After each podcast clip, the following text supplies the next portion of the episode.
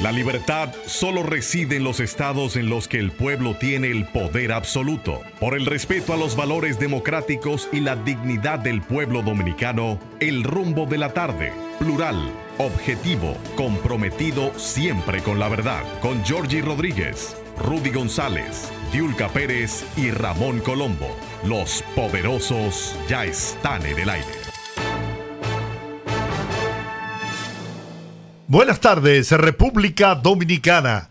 Aquí están los poderosos Rudy González, Juan TH, Olga Almanzar y Georgie Rodríguez en el rumbo de la tarde.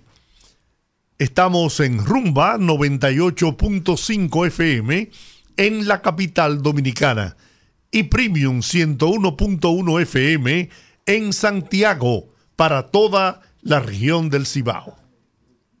Buenas tardes. Buenas tardes a toda la audiencia del rumbo de la tarde. Bienvenidos sean todos a estas próximas dos horas de información, análisis y de mucha, mucha actualidad en República Dominicana. Un día cargado de informaciones y noticias. Y le paso el micrófono a Rudy González. Buenas tardes, gracias. Aquí estamos. Don Juan Teachi. Están muy escuetos ustedes. Buenas tardes. Estoy parco. sí, muy parco. Buenas tardes, señor Rodríguez. Tuve el mando de este barco. Bueno. Antes de que se hunda. Parece que la mesa de cada uno de ustedes fue abundante. Eh, ¿Por qué? bueno, porque ese, esa dejadez que, que impera en esta tarde no es más que producto de una buena alimentación. De una dosis de carbohidratos. sí. Y una y además una una ¿cómo se llama? Una die, una siesta eh, prolongada. Lo mío fue un truco de cámara, como estaba abriendo la, la, computadora y no sé qué voy de qué vamos a hablar. Entonces, solté la pelota. Le voy a preguntar, le voy a, preguntar a Rudy González, que es el hombre que está siempre atento a esas cosas.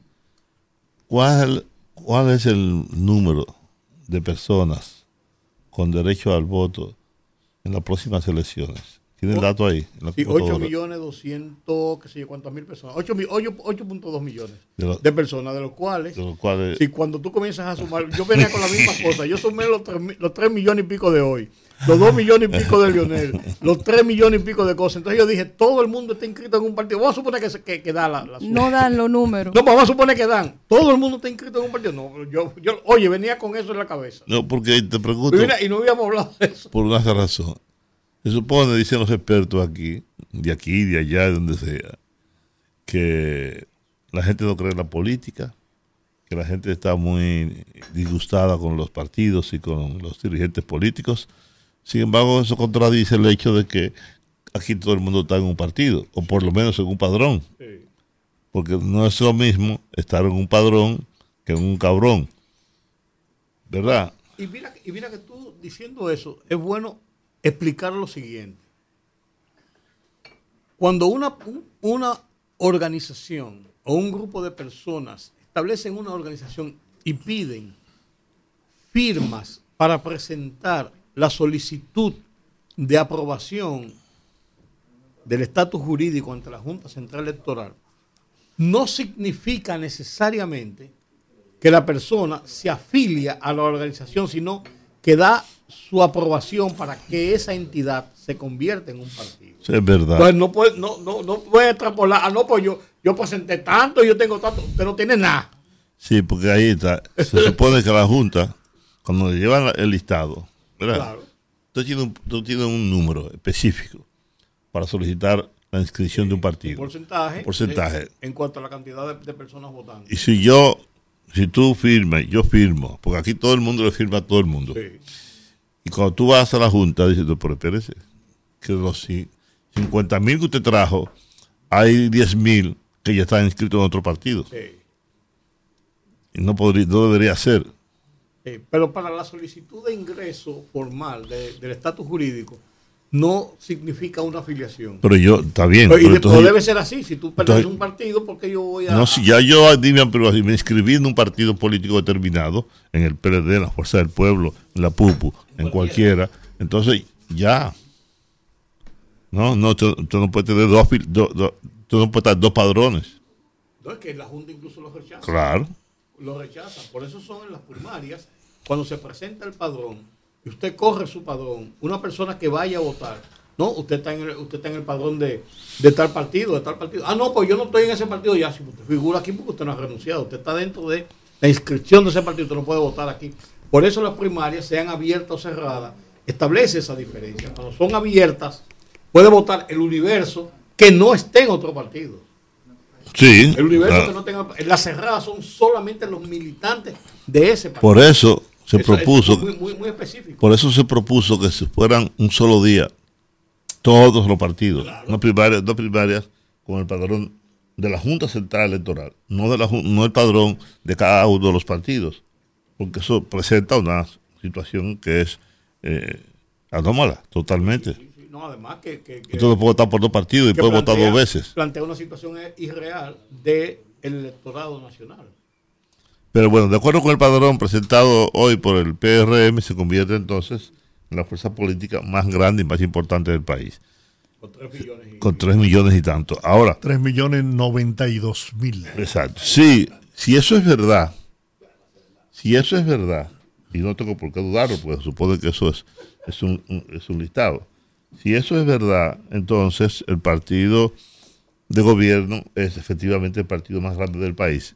Y cuando usted lo extrapola a unas elecciones, si todo el mundo vota, si lleva a votar a todos los militantes, simpatizantes o inscritos en el partido, se supone que deben ganar las elecciones, porque es el más Si grande. vota más que, más que eso, incluso Juan, si con esa matrícula vota el 70%, sobrepasa la expectativa de lo mínimo necesitado para tú alcanzar la presidencia. Porque tú tienes a eso que sumarle la parte de los no inscritos de la, so- de la sociedad en, en sentido general que votan también. Claro, Eso es, eso es tan sencillo, eso es pura matemática. claro. Miren, acuerdo, de acuerdo a, a esos números, entonces el presidente Luis Abinader tiene garantizada su repostulación. De acuerdo con esos números, si es así, No, para la repostulación la puede, la puede tener, la reelección lo que tendría garantizado. no, Porque la pues, repostulación era fácil. sí, bueno, se va a repostular. Está bien, pero lo que tendría tú. Lo sí, lo que es- con es esa, la- con esa votación garantiza la reelección. Exacto. Pero miren, independientemente de todo eso, a mí me, me preocupa el ¿Usted tema. preocupa todavía, Giorgi? Sí, Bueno, vamos a- sí, sí. ¿Y tú crees que a mí se me ha caído el pelo? Es por lo mucho que me he preocupado en la vida. Y entonces yo, y yo, y yo. Pero como yo, el- como yo el- no me preocupo por nada, entonces a mí no se me cae. Pero lo que pasa es que tú eres un viejo con canas, lleno de canas, nosotros tenemos una calva elegante, ¿tú me entiendes? De, de- de personalidad. ¿Tú me miren, el, Ahora, Hipólito Mejía. el tema este, el tema este de la operación Gavilán. Gavilán. Señores, eso se ha dicho, se ha publicado, se ha difundido, pero no se ha llegado con profundidad, no se ha analizado con profundidad el alcance que eso pueda tener. Se limita eso a esas dos personas que, 12 personas que están Ahí salió hoy que, la, que en, en dentro de la Fiscalía del Distrito Nacional operaba una red similar. Óyeme, Gavi- ¿Gavilán eso- o Paloma? Eso, eso tiene dimensiones eh, alarmantes. ¿Tú te imaginas la cantidad de delincuentes, de narcotraficantes, de lavadores, de corruptos que tienen que estar eh, con sus expedientes limpios? ¿Eh? No, lo que a mí me preocupa más que eso, Jorge, que eso es preocupante de por sí, es el hecho, es el hecho de que esas bandas operen por tanto tiempo y por la eventualidad de lo que pasó y lo que se hizo público, es que se determina el proceso de la investigación, el desmantelamiento de esa banda, que fue por el hecho de que este señor, identificado como la J, se estaba, estaba siendo buscado y sus abogados, sus abogados hicieron galas de presentar por lo menos tres certificaciones de hace dos años, de hace un año, inmediatamente ahora lo están buscando de que ese tipo no, aquí están certificaciones de que él no tiene ninguna, ninguna persecución, no tiene ningún caso abierto en República Dominicana. O sea, por esa eventualidad que tocaba directamente a la misma figura de la Procuradora General, vean dónde llegamos, de la Procuradora General de la República, dentro del marco de las amenazas, y sus abogados, en una forma olímpica, plantean que ese señor no tiene ficha y presentan la certificación y dicen, acá, ¿por, cómo es posible? Ya lo andamos buscando. ¿Y, de dónde salieron esas certificaciones? Y ahí se activa toda la investigación. O sea, yo, le dije a ustedes. Supóngase usted lo que ha pasado aquí. Yo le dije a ustedes, nadie me hizo caso. Hay un, por lo menos un coronel de la, de la Policía Nacional que ha acumulado fortuna y muchísimo dinero, que su trabajo es eh, limpiar expedientes dentro de la policía, antes de que lleguen al Ministerio Público. Tú te das una investigación, te apresan o algo y te dicen, bueno, mire, eso cuesta tanto. De tal manera que no llegue, que no llegue al Ministerio Público. Porque si llega, entonces ahí es difícil, sobre todo ahora. Mira, eso se combina lo que yo estoy diciendo de la policía con lo que tú estás diciendo del propio Ministerio Público. Que aquí tenemos, se puede todo. Tenemos en la línea a Servio Tulio Castaño de Finjus, vicepresidente ejecutivo, para que nos para tratar este tema con, con Servio Tulio. Él eh, hizo un análisis sobre esta situación que me gustaría que compartiera con toda nuestra audiencia. Buenas tardes, Servio Tulio. Buenas. Buenas tardes y gracias una vez más por... un poquito, Gabriel, si, no, si, si, lleva gusto, como dicen en el campo. Buenas, Servio Tulio, adelante. Buenas, ¿me escuchan? Ah, sí, perfectamente bien. Adelante.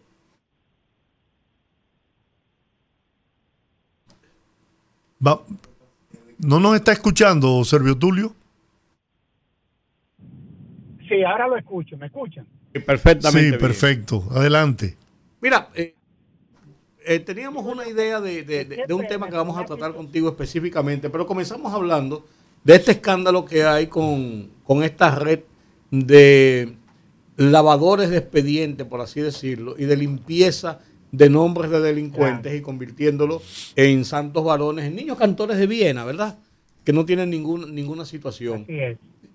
¿Qué, qué, lectura tú le das a esto en lo que está pasando en el propio Ministerio Público, en la cabeza de la persecución del delito?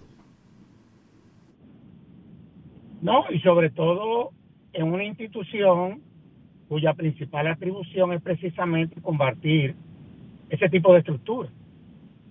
O sea, eso es lo más eh, lamentable de todo esto. O sea, de que una institución como el Ministerio Público haya sido penetrada, esa es la realidad, por el crimen organizado. Yo creo que lo importante en esta ocasión es apoyar al Ministerio Público que ha tenido el valor de enfrentar esa mafia. O sea, ustedes están hablando de estructuras de mafia ligadas al crimen organizado. Y como decía Juan TH, ahí tiene que haber mucha gente, porque ese tipo de estructuras tiene sus conectividades, y en esta ocasión lo que la sociedad espera es que todo el que se haya metido en eso sea sometido a la justicia y se le aplique todo el peso de la ley. Porque si hay un acto o un hecho que pueda ser considerado como una traición al Estado Dominicano, es cuando se, se, presentan situaciones en donde el crimen organizado permea las instituciones. Es decir, aquí se trata de un caso nosotros hemos visto en el pasado a gente vinculada al tráfico de drogas, bueno, inclusive hasta con carnet del DNI. Eso, eh, parece que es un plus. Después que te limpian el expediente, ¿lo quiere con carnet o sin carnet? Claro, entonces, ¿qué es lo que sucede? Que es evidente de que aquí hay un tema que ha afectado al Estado y que hay que llevar eso hasta las últimas consecuencias. Y en esta ocasión es bueno, nada, que los órganos de inteligencia apoyen al Ministerio Público, porque de eso es de lo que se trata. Y eso, fíjense que el Ministerio Público venía haciéndose, e, ese, se venía haciendo ese, esa investigación desde el año pasado. ¿Y por qué? Porque muchas veces el Ministerio Público iba a iniciar una operación y esas instancias infiltraban la operación y le avisaban a, a, esas estructuras de mafia. Y entonces la, el operativo resultaba ser fallido. el, caso más emblemático es el de César Abusador. Como miembro, claro, y a mí como miembro de esa institución, que soy miembro del Consejo de la Escuela Nacional de la Magistratura, del, Ministerio Público, la verdad es que es una situación muy dolorosa. Y vuelvo y reitero, aquí lo que hay que apoyar a la Procuradora y al cuerpo de investigadores a los fines de que todo el que se metió en eso no solamente sea traducido a la justicia, sino también que la sociedad dominicana sepa quiénes fueron los que estaban metidos en eso. Porque sucede que esa gente que son capaces de borrar expedientes, son capaces también de fabricar expedientes, que es lo peor, que es lo peor de fabricártelo un expediente a un hijo de cualquiera de nosotros. Entonces, esa gente hay que A mí me llega a la cabeza y a la idea. la sociedad dominicana, que yo no dudaría. Por tus nombres, ¿Sí? Ah, no, no, yo decía que a mí me llega a la idea de que entonces esto que está pasando en las calles con el nuevo sistema de la policía de tener los datos de todos los expedientes que tiene la policía en un celular, en un software nuevo, te paran. Es Rudy González, déjame, va, va, va. Ah, pero usted le dio un pecozón a Georgie Rodríguez en la esquina de la Sánchez con, con Calle El Conde. y la sola llamada.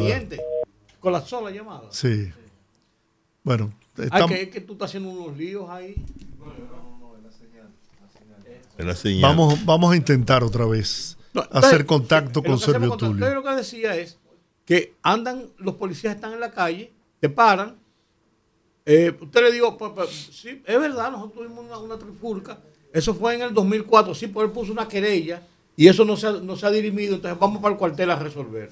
Y eso se presta a una serie de tratativas y de negocios y de cosas y de presiones y de extorsiones que lo que viene a hacer es a entorpecer lo que puede ser eh, el uso de un, de un, de un instrumento eh, importante en un mecanismo de eso, de chantaje, de presión y de extorsión. Por aquí, aquí había un jefe de policía, un jefe de policía, que llamaba, llamó a determinados personajes vinculados al narcotráfico, que no tenían nada que ver con un caso de narcotráfico. Te voy a meter en esta vuelta 5 millones de pesos. 10 millones de pesos. Para, no meterte en la web. Pues yo no tuve nada que ver con eso, no importa. Tú eres un narcotraficante reconocido. A ti estamos investigando. Aquí ha habido de todo, Rudy. Aquí ha pasado de todo. a mí. En, las altas cortes, en las cortes no tan altas, en la Policía Nacional. Yo me alegro de la depuración de la policía de ese esfuerzo. También eso hay que hacerlo en el Ministerio Público, porque aquí hay estructuras mafiosas, como dice Servio Tulio, que han estado actuando durante muchos años, libremente.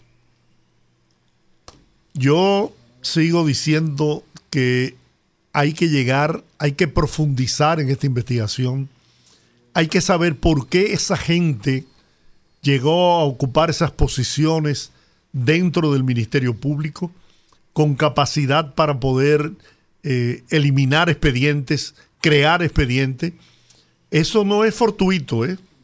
Eso, eso fue parte de un, de un entramado, eh, no sé con qué propósitos. Pero yo, hermano mío, y no pasaba lo mismo con la, con la Cámara de Cuentas. Tú mismo no hablabas recientemente de 66 auditorías.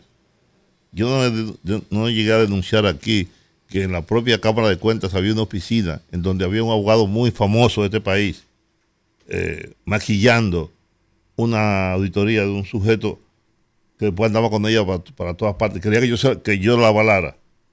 De lo contrario, iba a ir preso. ¿Qué ha pasado de todo? Absolutamente de todo. ¿No conseguimos hacer Vitulio? No. No. Bueno. Seguimos nosotros entonces. la Procuraduría General de la República depositó hoy la acusación contra la diputada de La Vega del PRM, Rosa Amalia Pilarte, cuya familia es procesada e investigada por tema de lavado de activos, de activos producto del narcotráfico. La señora diputada Rosa Amalia Pilarte es la esposa de señor Miguel Arturo López Florencio, mejor conocido como Miki López, eh, que tuvo un altercado en estos días, un lance con eh, periodistas y comunicadores, porque estos hablaron del tema, mencionaron el tema, eh, y él se sintió aludido por la situación y los llamó en un tono fuera de lugar que motivó que estos se creyeran públicamente y que esto retumbara en las oficinas de Jenny Berenice Reynoso en una suerte de eh, conversatorio de conciliación y advertencia para el señor López de que no debía, eh, bajo ninguna circunstancia,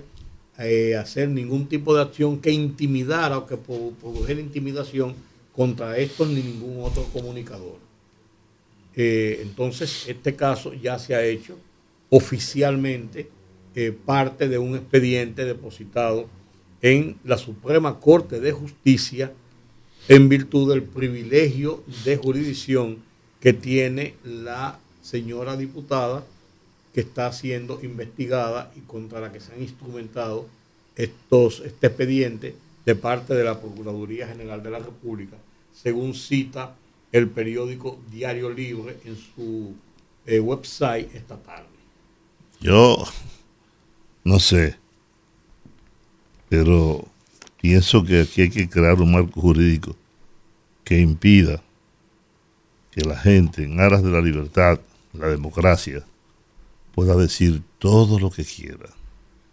Yo no sé cuál de ustedes vio en las redes a dos señoras, dos mujeres, bonitas por demás, con un hombre enfrente, al lado, una aquí y otra de este lado, flanqueada por este señor diciéndose cuántas barbaridades se pueden decir dos mujeres.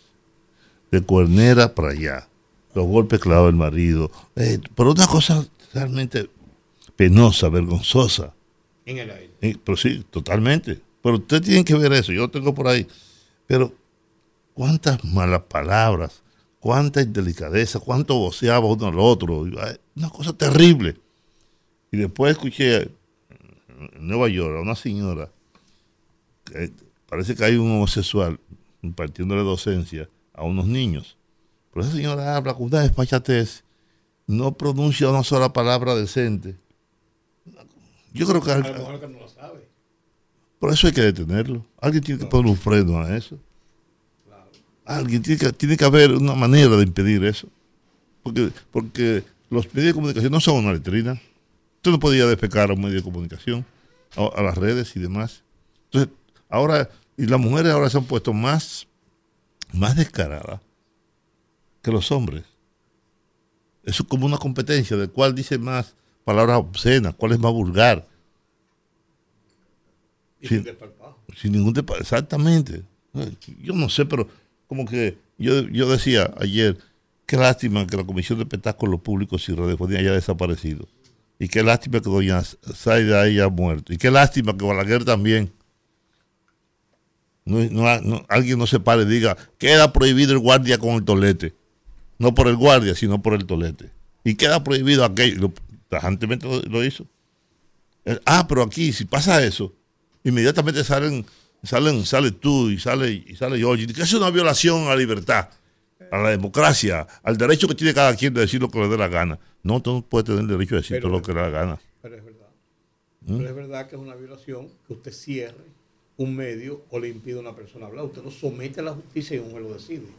el tema está, precisamente tiene que está en que no puede ser una cosa, una decisión administrativa, ah, pues sino, sencillamente que tiene, tiene que ser mediante la decisión de un juez. Yo lo cierro, oye, lo cierro. Después le entro a patadas.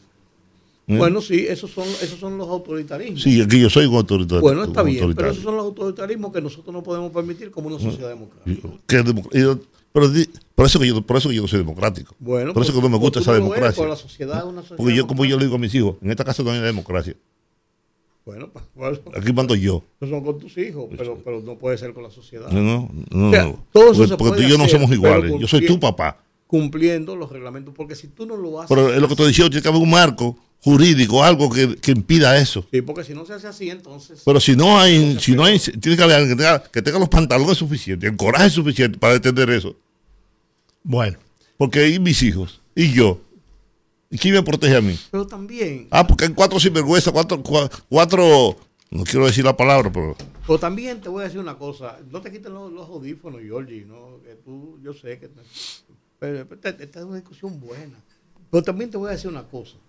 También muchas veces, los padres, muchas veces, nos escudamos en lo que hacen los otros para justificar nuestra falta de control de nuestros hijos. Porque no es verdad que si yo voy en el carro a llevar a mis hijos pequeños al colegio y yo oigo a un comunicador o pongo a un comunicador que está echando pestes y echando San Antonio y diciendo cualquier cosa, yo lo que hago es que subo el radio para oírlo mejor. Entonces yo tengo que tener ciertos niveles de control. Sí, Entonces, entonces, obviamente, entonces también claro. ahí, ahí tiene, ahí que- tiene que entrar todo toda una, una acción de la sociedad para enfrentar estas sí, eso también es verdad. Absolutamente. Sí. bueno, lo que es verdad es que tenemos que ir a la pausa. Oye, ¿Por qué? Porque tú siempre, tú siempre dañas. Eh, Son las 5.29 minutos y tenemos un invitado a partir de las Él está 5.30. gozando ahí de lo que oiga. Ahí. Vamos a la pausa. Regresamos en breve. El rumbo de la tarde, Bien, aquí estamos en el rumbo de la tarde. Vamos a tener una conversación sobre la capital, el Distrito Nacional, un aspirante del Partido de la Liberación Dominicana con amplios conocimientos municipalistas. Me refiero a Domingo Contreras, que aspira a ser el candidato del PLD a la alcaldía del Distrito Nacional. Domingo, ¿Cómo que aspira? Yo no candidato. No, ¿Cómo que no, todavía no saben qué va a pasar? No. todavía, ¿verdad, Domingo? Hay- hay- falta un proceso que tiene, se va a hacer a mediados de este mes. Bueno, buenas tardes. Pero yo creo que no hay otra opción que no sea domingo. ¿Tú estás preparado para enfrentar a Carolina? Claro que sí. Bien, Es pues yo una, te- es una revancha. ¿Eh? Es una revancha. Bueno, no, está bien, pero. Pero, ¿verdad? Sí, Eh, en el siempre- ejer- no, en el siempre- ejercicio del cargo, donde tú puedes probar realmente cuáles son tus virtudes y defectos, o sea, es, es más complejo a veces si la, la observación de la sociedad, de la población, es más positiva, es más complejo que cuando tú eres aspirante, solamente que no no ha probado realmente cuáles son tus capacidades. Pero, pero el aspirante tiene una ventaja, ¿Cuál?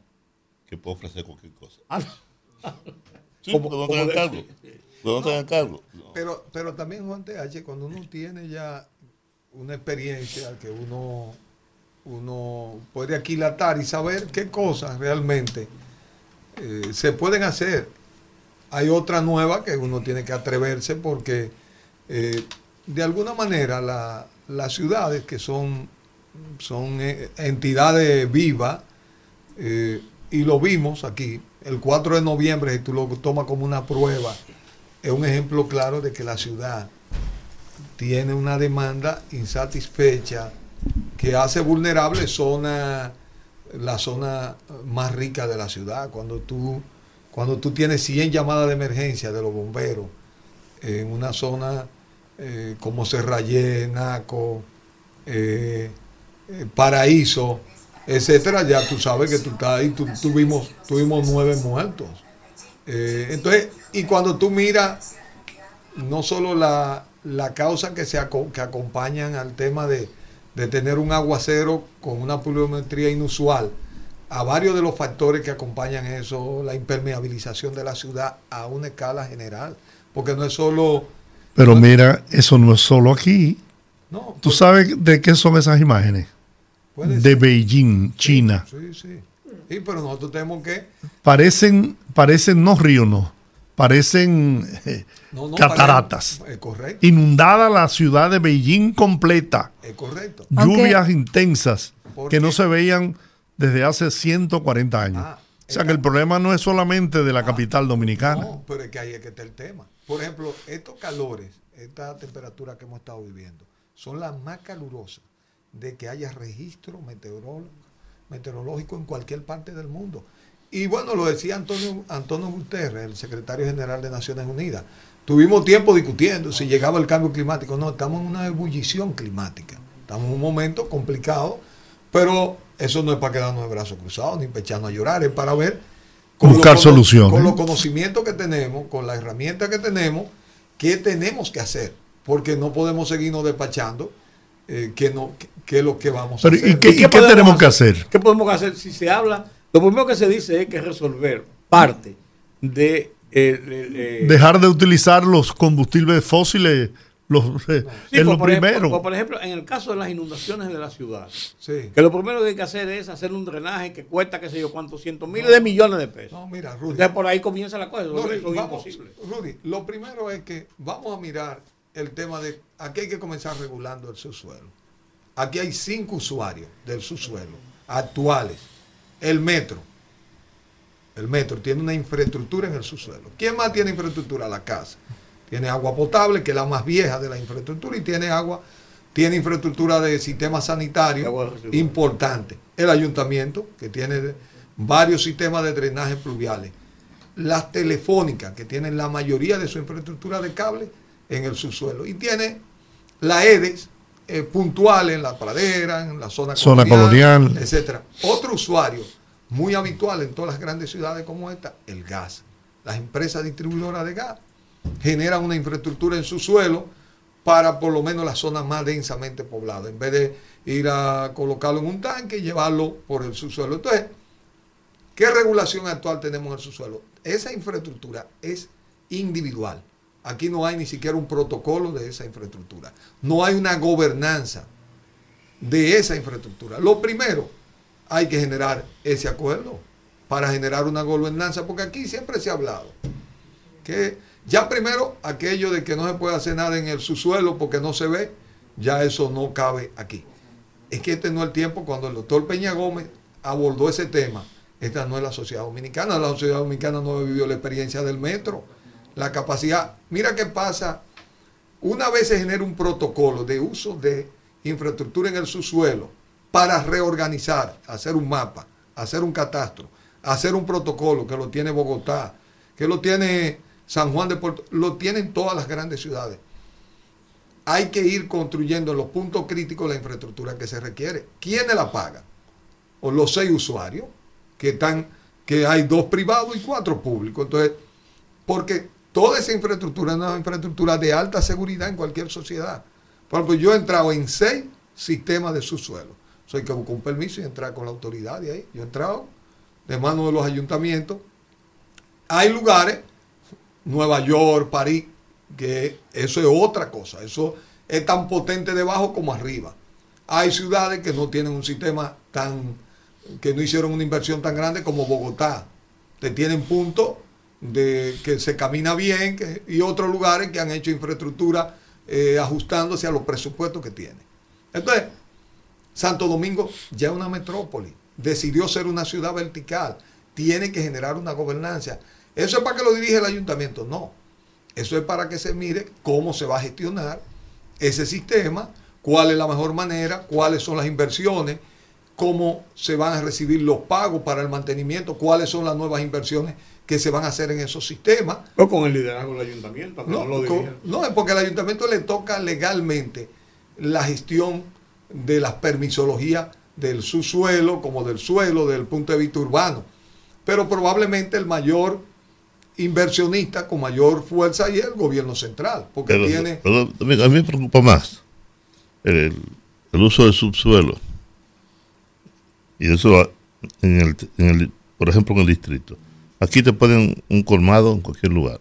Te ponen un colegio en cualquier lugar.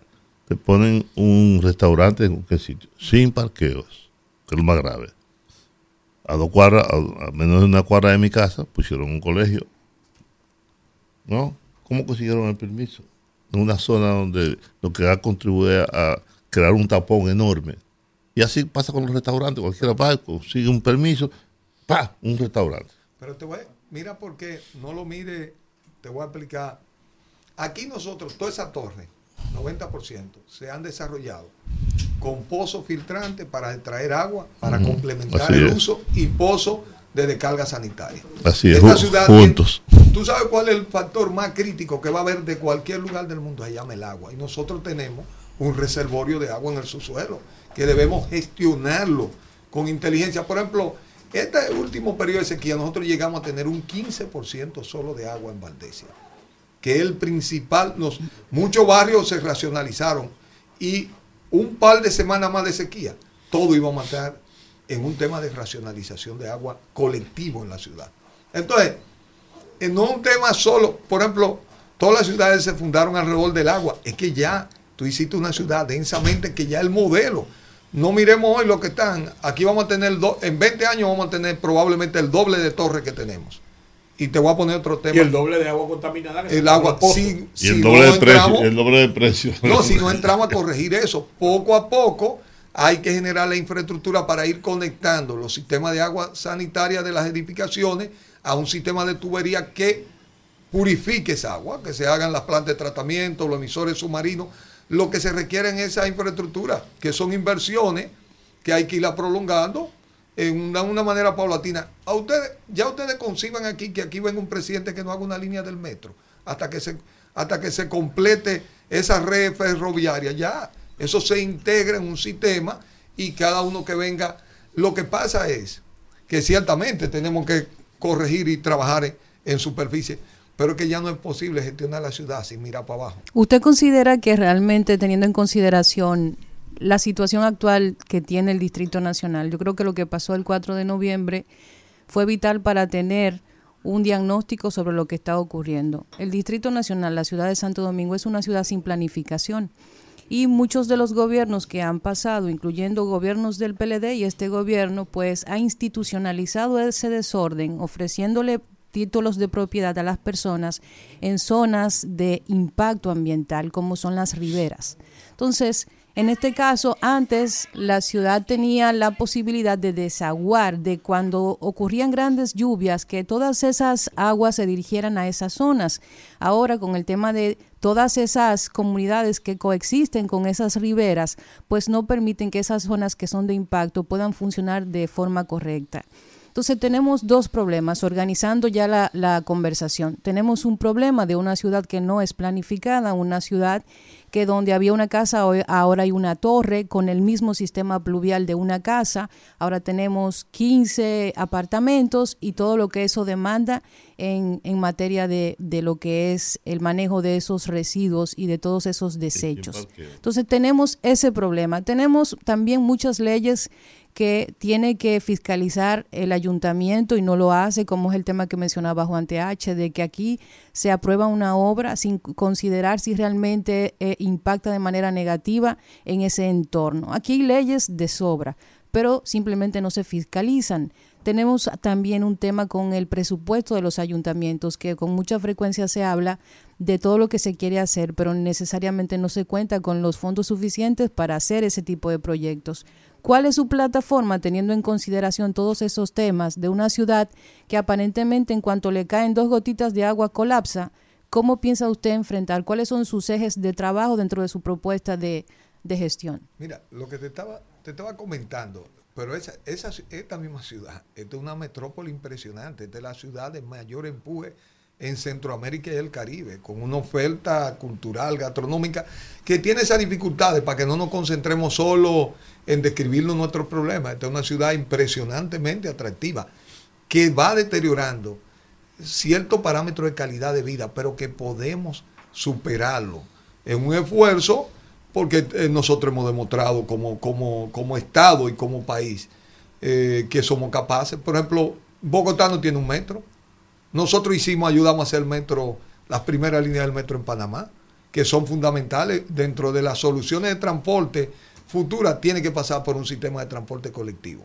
Entonces, con el tema de que te estaba hablando, hay que generar en el mediano y largo plazo un sistema que nos lleve a consolidar una infraestructura que nos permita dar respuesta a esos temas. En lo inmediato, nosotros tenemos que en los puntos críticos, que son nuestros puntos más bajos, es hacer la infraestructura, por ejemplo, eh, obras públicas, y lo hizo, se hizo un momento dado en la, en la, en la Gustavo con Núñez de Cáceres, que había una laguna natural y que se desbordaba, era un punto, es un punto crítico, porque es uno de los puntos que recoge todas las aguas de esa zona, se hizo un ducto que llega al mar Caribe directamente. Se hizo una mejora en la laguna, pero no fue suficiente. Hubo que hacer. Y después se conectaron con, con otro, otro sistema para recolectar el agua en el ensanche. Pero ¿de quién, de fue que lo hizo? No, lo hizo Diandino Peña. ¿Eh? Fue Diandino El, Peña. el ducto desde la Sí, Nuñe sí, y sí, lo- con la- con la- fue en el gobierno de Joaquín Balaguer. No, no, no, Domingo. no, no, no, no. No, Balaguer hizo buena infraestructura, y recono- pero esa infraestructura la hizo Diandino. Se hizo cuando Richard se hizo la laguna, pero cuando vinieron los primeros aguaceros se inundó todo y se dio cuenta que no era suficiente la mejora que se había hecho en la laguna. Entonces, Diandino con las máquinas del metro procedió a hacer esa interconexión que ayudó a aliviar, porque esa zona había que entrar con bote con cualquier lluvia pequeña. Sí, entonces recuérdense. Entonces, eso fuimos capaces de hacerlo. Ahora, otro, entonces hay varios puntos críticos que hay que atacarlo con soluciones de ese tipo. En lo que tenemos un sistema general que lo tenemos que crear con una nueva gobernanza. Ahora, temas puntuales. Aquí hay que tener unas brigadas de emergencia, que yo digo que yo las situaría en los bomberos, porque son de urgencia y emergencia. Porque cuando llegan esas inundaciones en esos puntos críticos, tú no puedes poner un obrero que no tenga un entrenamiento porque se ponen para que en los inbornales, que son los que por donde el agua se infiltra, se llenan de ramas, de plástico. El plástico es un problema serio, que además es una oportunidad porque el plástico es una materia prima. Es Entonces, dinero. Ahí voy. Entonces ahí hay una oportunidad para lanzar un programa de Santo Domingo sin plástico. Pero los ayuntamientos, a pesar de que ya tenemos la ley de, de- de manejo de residuos sólidos, eh, no tiene, no cuenta con una estructura y probablemente pasarán años antes que podamos ver eso para la clasificación de los ¿Y por desechos qué que sólidos. pasar tantos años. Mira, ya hay dinero. Sí. Mira, siempre una limitante es que no haya disponible presupuesto. La ley que la hicimos, la ley no solo estableció un fideicomiso que ya que el presidente promulgó y tiene 24 mil millones, sino que cada año tiene una recaudación. Pero además, la ley establece una herramienta que es la responsabilidad extendida del productor, distribuidor y comercializador.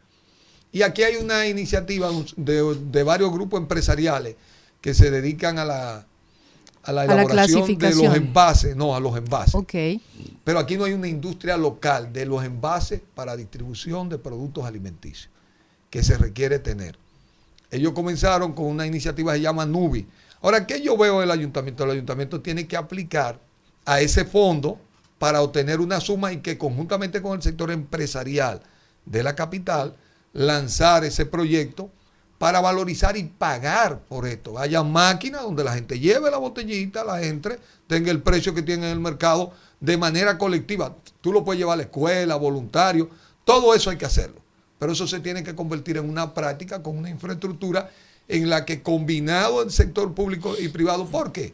Porque uno de los factores también de esas inundaciones, más el- el la, bajar la capacidad de la infraestructura deficiente que tenemos, que todas están inundadas de plástico, que se va a la cañada, termina en el río. Porque hoy, una de las, digamos, de las responsabilidades de el tema medioambiental es el plástico en los océanos. De hecho, varias, uno de los programas más fuertes a nivel global es Ciudades Limpias, Océanos Azules.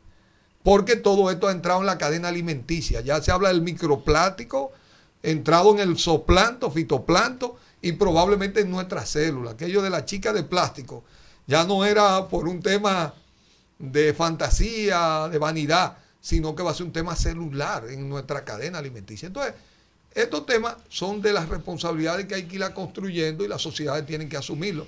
Una, una vez la capital entre a una capacidad de recolección del plástico, esto va a impactar al país completo porque las industrias que están asentadas aquí tienen que ayudar. Miren, hay muchos lugares que ya esto vienen con un código QR para saber de quién es cada plástico de cada industria, porque cada industria tiene la responsabilidad de recuperar sus envases. Como no puede caerle atrás cada botellita, lo que hace es que se mide la cantidad de toneladas que lleva al mercado, se le pone un precio y se pone un sistema de pago valorizando esa recolección. Hay, pa- Entonces- pero hay países que han trabajado seriamente con ese tema. México es un de verdad que es la un tema muy serio el del plástico, sobre todo el plástico de un solo uso. Es correcto. Hay un proyecto aquí, a través del Ministerio de Medio Ambiente, pero ha sido fácil, porque los intereses se, se- lo impiden, ¿no? Pero creo que sí, creo que eso hay que trabajarlo seriamente aquí, en el país, porque es un tema de todos. Pero se logra porque mira país. el tema del... No, claro que se logra, porque sí, yo estoy de acuerdo con Domingo. Es decir, aquí todo se puede. Nosotros, yo lo decía a Olga ayer, a propósito hablando del crecimiento económico, que nosotros ciertamente tenemos una metrópoli. Nosotros tenemos, te va a cualquier ciudad, cualquier capital del área y se va a dar cuenta que la República Dominicana ha crecido enormemente, eh, se ha desarrollado grandemente también y hemos ido como al paso.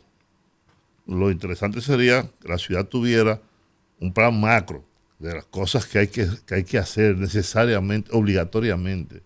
No importa, no importa el tiempo que sea y buscar los recursos donde haya que buscarlos. Y Si sacar la política también. no, no, la política tiene que estar fuera de todo eso. Por supuesto, ¿no? Porque no es, no es que, eh, quién lo hizo, es que se hizo. Y para eso elegimos las autoridades, para que hagan las cosas que hay que hacer necesariamente, para continuar con el desarrollo social. Hay que educar a la gente. Sí, pero- Porque mira, esa campaña de educación sobre el reciclaje está dando frutos. Ya hay sectores aquí que eh, practican el reciclaje Es así. y se ha ido avanzando. Pero la campaña todavía no es lo suficientemente amplia y convincente para que se siga integrando gente en ese programa de reciclaje. Mira, tiene que ser En Miami, yo veo unos unos envases. envases de un color un día correcto. y otro día de otro color.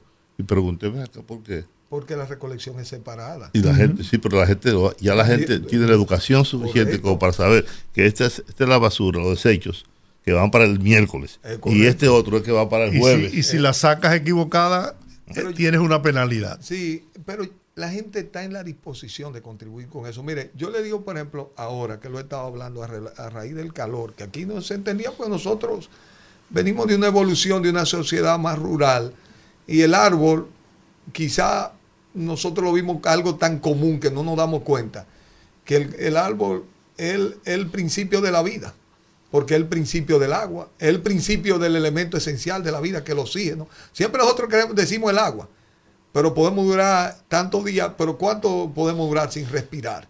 Es decir, resulta que si ustedes buscan ahora mismo en Google, díganme cuáles son las 20 ciudades más mejor arborizadas del mundo. Y después hacen otra. ¿Cuáles son las mejores 20 ciudades para vivir en el mundo? Ahí hay 12 o 13 ciudades de las mejor arborizadas. Santo Domingo pudiera darse la tarea de ser una de las mejores ciudades arborizadas, porque aquí nosotros gozamos, somos un país biodiverso, tenemos una foresta vigorosa, pero poco a poco nosotros convertimos el cemento, la modernidad en el progreso y fuimos dejando los árboles que teníamos en el patio, esa dos matas de mango gigante, la convertimos en cemento, pero no la pudimos traducir hacia el frente. Nos fuimos comiendo las aceras, no generamos el espacio verde suficiente, porque ahí Balaguer, Balaguer es el titán dominicano de la defensa del área verde en este país, los parques nacionales, las áreas que tiene la ciudad. Pero, ¿por qué? Porque nosotros seguimos teniendo una normativa de una ciudad horizontal. Por ejemplo, ¿qué dice esa normativa? Ah, que los constructores que lleven 6 mil metros tienen que dejar el 6%. Nadie lleva 6 mil metros. Aquí lo- los solares son de 3 mil, 3 mil 500, 4 mil, hasta solares de 300, los más grandes, Sí. porque ya el costo que tiene eso en esta ciudad. Ahora, ¿qué pasa? Que el constructor lleva una retro y abre un hueco del tamaño del solar. Esa es la realidad. Entonces, ¿y dónde vamos a colocar los árboles? Ahí no es, porque ya ahí no hay espacio para el árbol. Entonces, tengo que negociar con el constructor que deje el suficiente frente, aunque suba lo, lo suficiente para nosotros construir el arbolado. Y también impulsar en los espacios privados, incluyendo en la zona, en la zona que ustedes dicen de los barrios. Yo veo zonas encementadas y yo digo, ¿y dónde que ustedes juegan dominó? Antes de que caiga la noche. ¿Y ¿Dónde está la zona para meterse debajo de una sombra? Máxime con estos calores. Entonces aquí hay que comenzar a sembrar. arborizar esta ciudad. Porque, por ejemplo, tú vas a la calle, de cualquier calle de un barrio, tú vas a la Pimentel en San Carlos. Eh, el, el el- el cableado está de un lado, vamos a poner que está del lado derecho, el lado izquierdo está libre, podemos coger- cogerlo para arborizar con árboles forestales más grandes, del lado que está el cableado con árboles, con arbustos que no crezcan nunca, su tamaño máximo sea lo- la mitad de donde está el cableado. Aquí hay que comenzar a arborizar. ¿Sabes que en Chi- en Y porque se constituye en un problema para el sistema un desierto, eléctrico. Un desierto, Entonces, un desierto enorme. y- Enorme. Y ahora hay agua, árboles. lo- eh, Y, y en los Países Bajos están haciendo algo similar. Y en muchos otros países se han dado cuenta de eso que dice Domingo, de que los árboles son demasiado importantes. Singapur se está promoviendo todo- la, la, la siembra en los edificios, Sí, los poblando edificios. los edificios Eh, ya- con siembra para, para darle Rudy, los edificios, los apartamentos más caros hoy en, cualquier, en las grandes capitales del mundo, Hong Kong, Nueva York, París, son los que tienen los jardines dentro. Ya se acabó. Antes era vivir frente al mirador, no. Ahora los edificios que valen, donde están los multimillonarios, es lo que se llevaron y colocaron el parque dentro del edificio. Ellos salen a caminar en su parque dentro de los edificios. Busquen hoy esos sistemas de apartamentos. Ahora, nosotros no podemos del lujo en el trópico de hacer en nuestro barrio lugares ya con frutales, porque aquí que había una cultura del maroteo, que le tiraban piedras, la gente, esta nueva generación, fíjense que esta, la ciudad se ha ido inclusive llenando de aves, que había gente ante- antes con tiradores, ahora se ha creado una cultura de defensa de los animales. Ahora es el mejor momento de arborizar, arborizar con mango, con guanábana, con aguacate, con lo que usted quiera, aparte de todas las otras especies que tenemos. Mataban que la poblaron y no dejaron ni una mata. de- Ya después íbamos perdimos de eso. Entonces, entonces Íbamos a buscar eh, mangos y cajuiles. Y en la zona, y la digo- zona universitaria. Eso, eso. matamos. Entonces yo digo, alrededor del, del reciclaje del plástico y de la arborización de la ciudad, nosotros podemos movilizar a esta sociedad para que desde los muchachos, todos los vecindarios, lo trabajemos. Yo creo que la única avenida que no se le ha tocado su arborización es la Avenida Independencia, que mantiene ese nivel. ese- esos... Eso es Trujillo. Sí. Porque toda la zona de Gasco, por ejemplo, nosotros tenemos la oficina en la César Nicolás Penso, son caobas gigantes. En la, en la, por ejemplo, la Bolívar son unos robles eh, venezolanos gigantes, hermosísimos. Pero han, han La eliminado muchos Son laureles.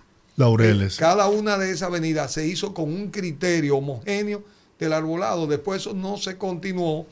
Vino el David, pero después nosotros, en la, en la gestión de, de Roberto, se trabajó con un, manual de arbolado y se arborizó con varias avenidas. Ustedes van, por ejemplo, la México, lo hicimos con, eh, se hizo con el, ahora, yo sé, la independencia la hicimos con el Guayacán. Eh, y hay varias de la avenida. La misma Churchi completamos un arbolado que tenía en Caoba, en la parte de arriba. Eh, Pero usaron muchas palmeras también. sí, se colocó mucho la palma, la, que es la palma nuestra, la roitonea hispaniolana, eh, porque también nosotros entramos al jardín botánico y se usó el avellano criollo, la amara. Trajimos muchas especies nativas y endémicas que vinieron, pero eso hay que continuarlo, eso tiene que ser un trabajo que cada ayuntamiento de siempre. Jaime David hizo un trabajo importante ahí en el En el Parque Mira- Mirador, Jaime David, dominic- caoba. Ja- Jaime David es el dominicano que más sembrado en espacio público. Mire, toda la infraestructura deportiva la, la sembró con un sistema que, no- que los técnicos dicen al, al sistema de Jaime David, porque es una sobrepoblación de plantas, pero tiene una ventaja que ayuda a que no la invadan, porque ya todo el mundo le da puro y a cortar un arbolado en un espacio público. La gente ya... Le da puro no. No, no, que la gente lo defiende. No, no, y la gente En- en le sale al en- frente. En, Ucrania, en la época estanelista, tú cortabas un árbol, te cortabas un brazo. Mira, no, entonces, yo creo que eh, hay otro elemento que yo creo que es importante, que no lo ha logrado la capital. Santiago lo logró con APEDI, con la Asociación para el Desarrollo de Santiago. Aquí no se ha podido crear los grupos de intereses, no solamente del punto de vista económico, sino también del punto de vista social. Por ejemplo, aquí se generaron unas empresas comunitarias, unas fundaciones, Fundasursa, Fucosaguasigua, eh, Fundemapo, Escoba, eh, que tienen una labor importante en toda la zona norte de la ciudad. Pero aquí se mandó una ley de capitalidad porque nosotros tenemos que crear una capacidad de un plan a, a largo plazo que pueda sostenerse más allá de las gestiones y que pueda mirar los intereses que tienen también los grandes grupos económicos, pero también los intereses sociales. Porque, por ejemplo, intervenciones como la del nuevo Domingo Sabio. Si nosotros salimos de aquí ahora mismo y nos vamos a la avenida, a, la- a los guandules y a la ciénaga, usted va a encontrar 300 mujeres practicando zumba, como está la del Mirador. Yo quiero preguntarte lo siguiente. Entonces, Perdóname. ¿Cuánta gente, cuántos compañeros o compañeras dentro de tu partido están aspirando a la alcaldía? ¿No? Incluyéndote a ti. sí. ¿Y cuáles son las posibilidades que tú tienes de lograr la, la postulación? Si, ha- si se ha hecho alguna medición, ¿qué dice esa medición? Por ejemplo, ya la PUPU cogió a su candidato en, que creo, Mayra Romero. Por cierto, lo está justificando, De aquel lado. sí, lo está, sí, de aquel lado, lo está justificando eh, Rosario diciendo que era el que tenía mejor números. Aunque yo creo que también ahí tiene que haber una parte ética y moral. No, significa, no, no basta con que tú tengas números, ¿no? El problema es que, oye, señor, te tiene unos números, como lo obtuvo, pero además, si eso va a ser bueno para un partido, llevar a una gente con un pedigrí de esa naturaleza.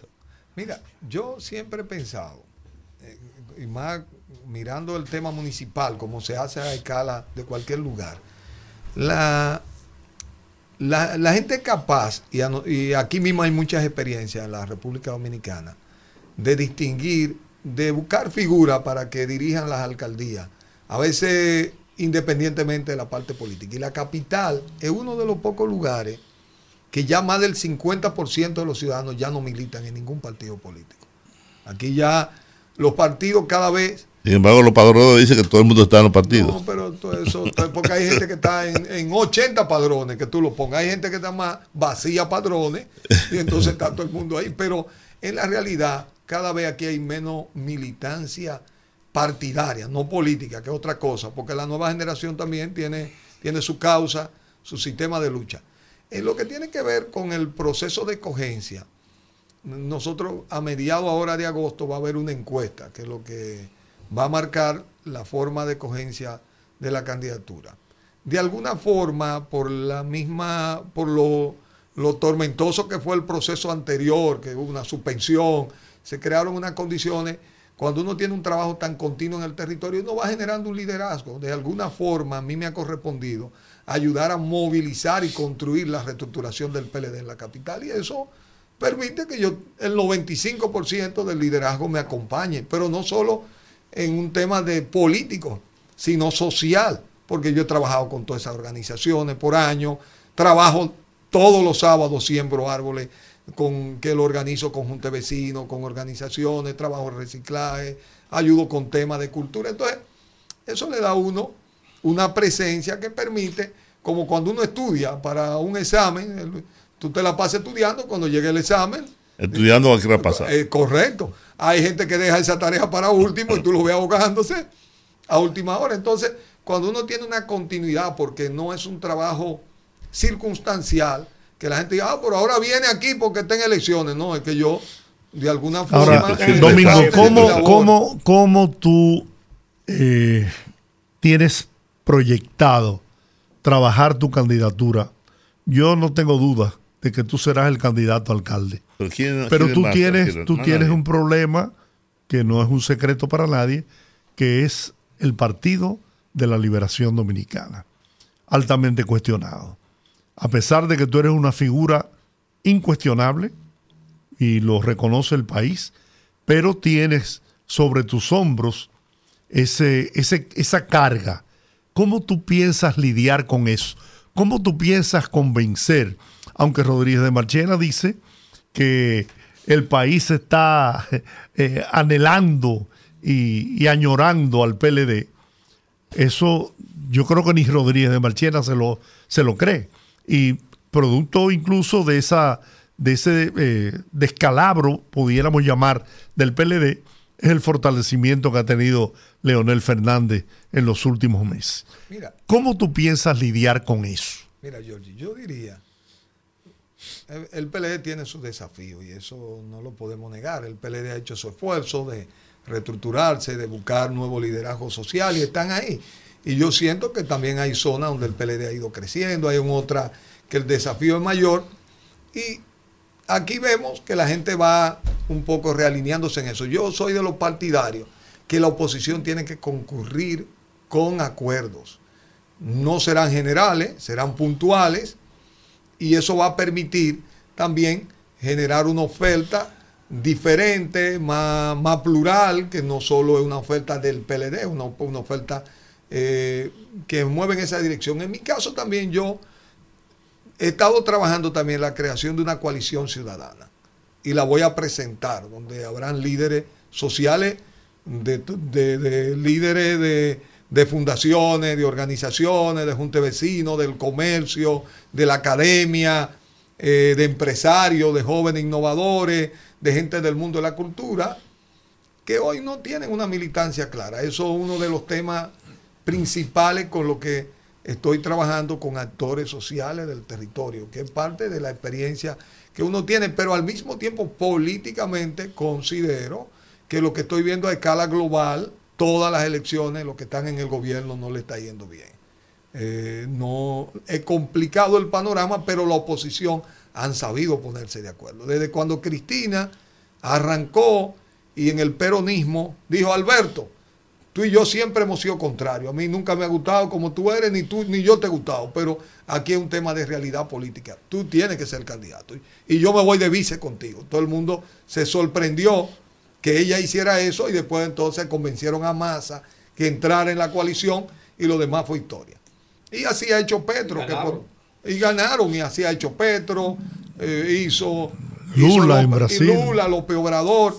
Entonces aquí, eh, que tú vas a competir con el gobierno, tiene que dejar los puentes tendidos. Y los puentes tienen que hacerse ahora en la municipal para crear también, porque como dijo alguien, la expectativa del poder equivale a veces más fuerte que el poder mismo. De que la gente vea que hay una expectativa y que va a haber la posibilidad de entenderse. Porque el papel del gobierno, de Luis, porque nosotros hemos estado ahí ya por muchos años, es lograr que aquí no haya acuerdo de la oposición. Con un acuerdo de la oposición, Luis va a pasar la misma historia de lo que hemos visto en otros países. Va a competir fuertemente por ganar, pero la oposición también irá imponiéndose, con todas las dificultades que ven. Entonces aquí, la arquitectura electoral final de este proceso no está, no está escrita. ¿Usted está de acuerdo con la alianza con la Fuerza del Pueblo? Claro, y con otra fuerza política que están ahí, el PRD. En el caso, en el caso particular de la Fuerza del Pueblo, se ha argumentado en varias ocasiones, incluso aquí lo hemos analizado, que el PLD tendría un riesgo bastante alto de ser absorbido por la Fuerza del Pueblo en ese proceso. Ha pasado antes con otros partidos que producto de una división pues han terminado eh, eh, desacelerando su crecimiento, incluso casi desapareciendo, como fue el caso del PRD y como fue el caso del Partido Reformista. Entonces, ¿no tienen ustedes ese temor de que con una posible fusión con la Fuerza del Pueblo pueda seguir ese ese ese cruce de un partido a otro de, de, de los miembros Mira, del PLD? Yo creo que no estamos hablando de una fusión, estamos hablando de una alianza puntual. Y yo creo que de cara al futuro nosotros tenemos que volvernos más creativos. Lo hizo Chile, lo hizo Uruguay, lo han hecho los argentinos, los lo mismos brasileños. Ha encontrado fórmulas que partidos que tienen una vocación de un mismo mercado electoral han encontrado en una modificación electoral un sistema de balotaje para entenderse guardando la diversidad y la de, de expresiones políticas, porque constituir un partido político que se constituya en una fuerza, con una cultura democrática, en un mundo que la democracia ha venido perdiendo, no es fácil, porque las nuevas generaciones tampoco tienen toda esa vocación que se construyeron con una mirada anterior. Entonces, eh, este es el reto más importante, porque hay que salvar este, este proceso del 2024, porque nosotros venimos de una ruptura, como yo digo, con los primos, y eso siempre es complicado manejarlo. Ahora, La inteligencia Ahora, hay, dice ahora hay un problema. que no tenemos que encontrar puntos comunes y lo vamos a encontrar. Sí, yo creo que sí. Y lo vamos a porque, porque encontrar. están obligados a encontrarlos. Sí. Ahora bien, las encuestas dicen que el candidato a la presidencia del Partido de la Liberación Dominicana es muy flojo. No logra conectarse con la gente. Es un candidato sin discurso. Es un candidato que aparece en todas las encuestas en segundo, en tercer lugar. Y en segundo lugar aparece Leonel Fernández. Porque la pregunta que hace Olga y lo que te decía Georgie tiene sentido porque si al final el candidato que llega en segundo lugar es Leonel Fernández, no Abel Martínez, y se produce una segunda vuelta, y hay una segunda vuelta, una eventual segunda vuelta, entonces eh, los PLDistas, por razones naturales, van a votar por Leonel Fernández. Y si eventualmente Leonel Fernández llegara a ser no solamente el candidato, sino hasta el presidente de la República, eso podría provocar lo que está diciendo Olga, que Leonel absorba, que la fuerza del pueblo absorba al PLD, o lo, o lo siga debilitando, porque Leonel anda con una grúa y con una ambulancia, recogiendo todo lo que puede, eh, incluyendo mucha crápula social, política, porque ese sí que tiene claro esa vaina, no importa dónde vengan las cosas.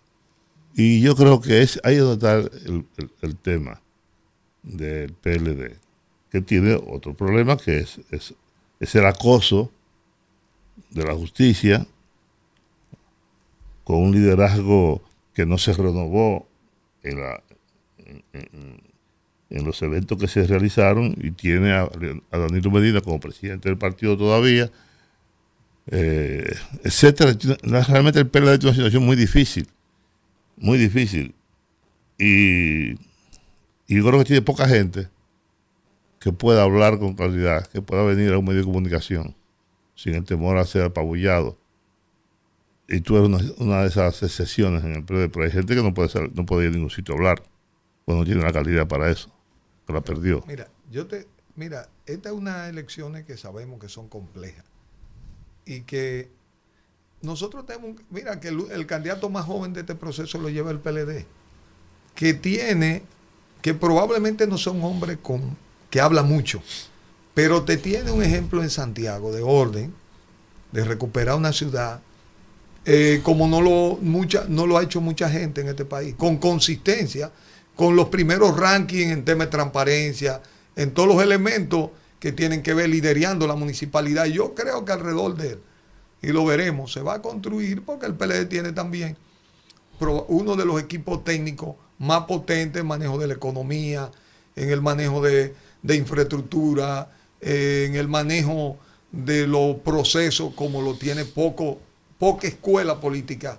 en este, no solo en este país, sino hasta en América Latina. Fue una experiencia política en diversas dimensiones. Es verdad, el PLD estaba enfrentando y es algo que el PLD, aún enfrentando esos procesos, no ha interrumpido su procesos institucionales, sus elecciones.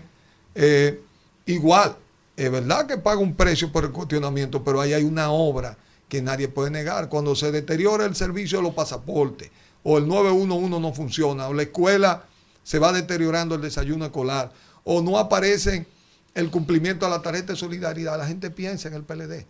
Y yo creo que este proceso todavía no se ha cerrado. Abel, cuando salió de la consulta, se disparó, pero duró un periodo en el que se resguardó. Volvió otra vez a la calle. Nosotros estamos construyendo la propuesta de lo que es el futuro, de lo que se va a ofrecer, y ya veremos lo que diga ahí. Yo pienso, y eh, lo he dicho en el comité político, porque esto, el tema de la alianza fue una votación, el comité político terminó en un voto unánime, comenzó con una diferencia, pero nos dimos cuenta que lo correcto era explorar y ver este proceso y no tenerle miedo a las circunstancias, porque el PLD, yo me recuerdo, en el 90 nosotros sacamos, tuvimos una discusión, nosotros creímos que ganamos, que Balaguer no hizo un fraude, etcétera, etcétera. Pero no en el 94 sacamos un 13, cuando Peña Gómez casi igual pasó por el mismo proceso. Cuando vino el Pacto por la Democracia, que se hizo la doble vuelta, en el 96 nosotros de la mano de Balaguer, con el Frente Patriótico, fuimos al poder. Entonces el PLD tiene en su haber un partido que ha sabido bajar al fondo y ha regresado de ahí exitosamente. Pero es verdad que este no es del 2000 porque tenemos un mismo mercado electoral dividido. Por eso es que tenemos que buscar la manera de entendernos. La gente dice, júntense, júntense que ustedes son mayoría en la sociedad dominicana. Ahora, en ese juntarnos va a haber una batalla por quién encabeza ese liderazgo de la oposición. A eso no se le puede temer. Nosotros tenemos que hacer nuestra oferta, salir a trabajar. Mira qué es lo que pasa. El PLD tiene un liderazgo local muy potente, a tal grado que el PRM se la ha pasado buscando de todas maneras cómo complementa su boleta con candidatos del PLD. Yo le, ¿Cuánto van? De, pero ¿qué resulta? Que en muchas de esas localidades había un PRMista que tenía 20 años esperando su chance y ahora le dice, no, el PLDista que te ganó durante 16 años es el que va de candidato ahora por nosotros. Yo quisiera que ustedes vieran lo que va a pasar. Claro, en esas comisiones también van a aparecer muchos otros candidatos que van a cambiar la correlación de fuerza. El transfugismo va a tomar su puesto. No, va, va- va a tener que utilizarse la herramienta que el gobierno ya ha dejado a, a disposición de la oposición. Y hablando de transfugismo precisamente, Latino Barómetro sacó un informe hace pocos días en donde ofreció un dato que yo quisiera que usted me, me dé su opinión respecto de lo que piensa sobre eso. Pero mira, yo creo que debemos entonces hacer la pausa. Y luego con la Sí, pregunta. porque son las 6:16 de la tarde. El rumbo de la tarde, el rumbo de la tarde, el rumbo de la tarde. Bien, seguimos en esta conversación con Domingo Contreras, aspirante a la candidatura a alcalde por el Distrito Nacional. Olga tenía una pregunta que dejó sobre la mesa y no me gustaría que te fueras del programa sin tratar el tema de los estacionamientos en el Distrito Nacional. Mi pregunta es la siguiente. El vicepresidente ejecutivo de Finju, Servio Tulio Castaños, estuvo haciendo una, una presentación pública, una carta donde hablaba de cómo el transfugismo hacía daño al sistema de partido.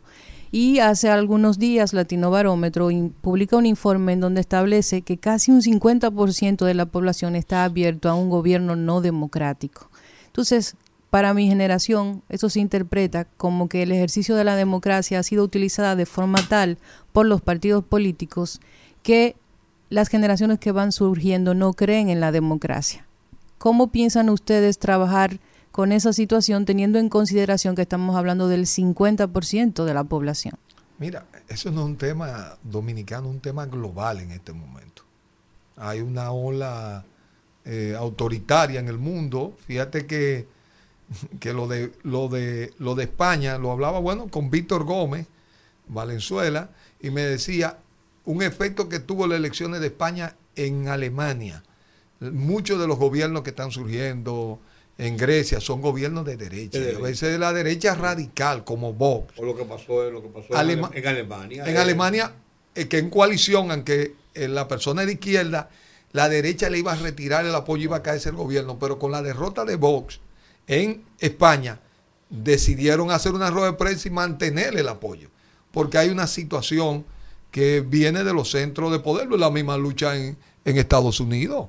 El Donald Trump, eh, una ala más radical, más autoritaria. Fíjate que una persona que va a ser candidato con, con acusado ya formalmente de intento de un golpe de Estado, de, de vulnerar la voluntad popular, no reconocerla, generar, y va a ser el candidato con posibilidad de ganar unas elecciones.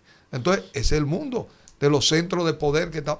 En la su- China, que es una, un sistema con sus características, pero autoritario, eh, con, con unos parámetros diferentes. Entonces, mira, eh, son los, la, la humanidad ha demostrado que es cíclica. Cada vez que se prolonga un periodo largo de democracia y paz, terminamos quebrando eso para anhelar de nuevo lo que teníamos antes. Eso, eso es así, porque Pero eh, usted no cree que hay cierta responsabilidad en el ejercicio de la política, o sea, cómo los políticos y los partidos ejercen esa pseudodemocracia que vimos en, Rep- en República Dominicana, ¿no cree que tiene que ver con eso, con los ¿Qué? constantes escándalos de corrupción, con el mal manejo de cómo se distribuye una, la riqueza de un país cuya economía crece cada año, pero tenemos muchos sectores deprimidos, muchos servicios que no funcionan históricamente, no solo ahora, sino incluso en los otros 20 años de gobierno del PLD también pasaba. Entonces, ¿no será que la gente ha dejado de creer en el tema de la democracia por cómo se ejerce desde los partidos políticos? Pero mira, la gente a veces genera esa mirada, esa creencia y se va a una deriva democrática. Por ejemplo, tú tienes El Salvador, que la gente tiene una enorme admiración por Bukele y por lo que ha hecho por El Salvador a su estilo. Y ahora mismo tiene una tensión porque la, la constitución no le permite reelegirse, pero anda buscando cómo Ya, ya, ya se lo permite. ya se lo permitió. Porque él tiene una aprobación de un 90 y pico por ciento porque ha resuelto el tema medular. Le ha entrado de una manera eh, que nadie previó que lo iba a hacer. Pero igual, si el presidente de México quisiera hoy reelegirse, tendría, va a ganar su partido. Allá que hay un tema de balotaje, sus tres candidatos están en primero, segundo y tercer lugar. Entonces, por que han enfrentado problemas muy importantes para esas poblaciones con su estilo. A veces, fíjate que América Latina tiene unos ciclos. Trae un empresario a gobernar. Hay que le dicen a eso el síndrome de Mafalda. Que cada vez que tenemos un ciclo de políticas sociales, eh, que alcanzamos cierto logro, necesitamos a alguien rico para parecernos a él. Cuando lo llevamos al poder, gobierna para un grupito y nos deteriora los los logros sociales y nos vuelve más pobres y nos damos cuenta que tenemos que volver a los Lula, que tenemos que volver a los Correa, a los Evo, que han, ido, han hecho reivindicaciones sociales fundamentales. Es un tema complejo para discutirlo, no es un tema, te lo estoy diciendo que es un tema que es la discusión en Inglaterra, la discusión hoy en, los centros de poder. te lo voy a, res- te lo voy a resumir con una frase de Deng Xiaoping. No importa que el gato sea negro o sea blanco. Lo que importa es que case ratones. Que lo que importa es que resuelva los problemas de la gente. No importa si es democracia, si es lo que sea. Es que resuelve el problema de la gente, que saca a la gente de la pobreza. El sistema chino puede gustarte o no, pero ha sacado 800 millones de personas de la pobreza extrema. No, yo, la pobreza. no, yo, apre- yo te digo, eh, realmente China ha, ha ayudado a reconfigurar el acceso a bienes que no habría otra manera de hacerlo. China le ha permitido a muchas naciones, a muchos ciudadanos pobres del mundo, poder tener un tractor, un, un agricultor, tener un vehículo, un trimoto, que, que antes tenía que sacarlo en un burro, que no podía comprarte un camión por el costo. He buscado soluciones intermedias, económicas, de calidad, que hacen que un pequeño productor pueda. Eso no lo había inventado, inventado la industria automotriz norteamericana ni japonesa, que ya han vuelto carísimas, lo han inventado los chinos. Los chinos han cambiado el acceso a bienes de la cadena productiva, no solo es una ropa, es cosas fundamentales que han cambiado también. China, la vacuna china fue la que tuvo, con la que nosotros resolvimos el COVID. Entonces hay una lucha por esa hegemonía mundial, pero China eh, no solo ha tenido, sino que va a seguir teniendo un rol fundamental Domingo. en la configuración de de China ese es es mundo. demasiado chino. Eh, Eso es así. Hay ¿no? más, hay Y más es una cultura hay- con la que tú no te entiendes. Ahora hay más hindú. Ahora hay más. Ya, son- ya le pasaron. No, pero como quiera son muy- se da cuenta. de- Mira, se nos terminó el tiempo. Y te, como te dije, no quisiera eh, desaprovechar tu presencia porque sé que dominas el tema para que plantees la situación de los parqueos, los estacionamientos en el Distrito Nacional. Mira, te comentaba que ese encuentro de, organizar la gobernanza del subsuelo nos da también la oportunidad de mirar la posibilidad de una serie de estacionamientos en subsuelo que son importantes y que en algún momento aquí se han planteado y que puede ser también parte del esquema financiero de una, de una organización como se considere que tiene que hacerse. Hay mucho, hay diversas iniciativas en superficie que estamos viendo de parqueo. No hay grandes proyectos de parqueo. Los parqueos son también, las ofertas son muy pequeñas, las que hay en superficie. No son suficientes para este parque vehicular. Es notable porque aquí también se acompaña, hay que ir a los barrios populares. De nuevo, el Sonata, todos esos vehículos de acceso colectivo de- para lugares que nunca se imaginó que había carros. No hay sitio para los carros. Entonces hay que generar una política más agresiva con los parqueos.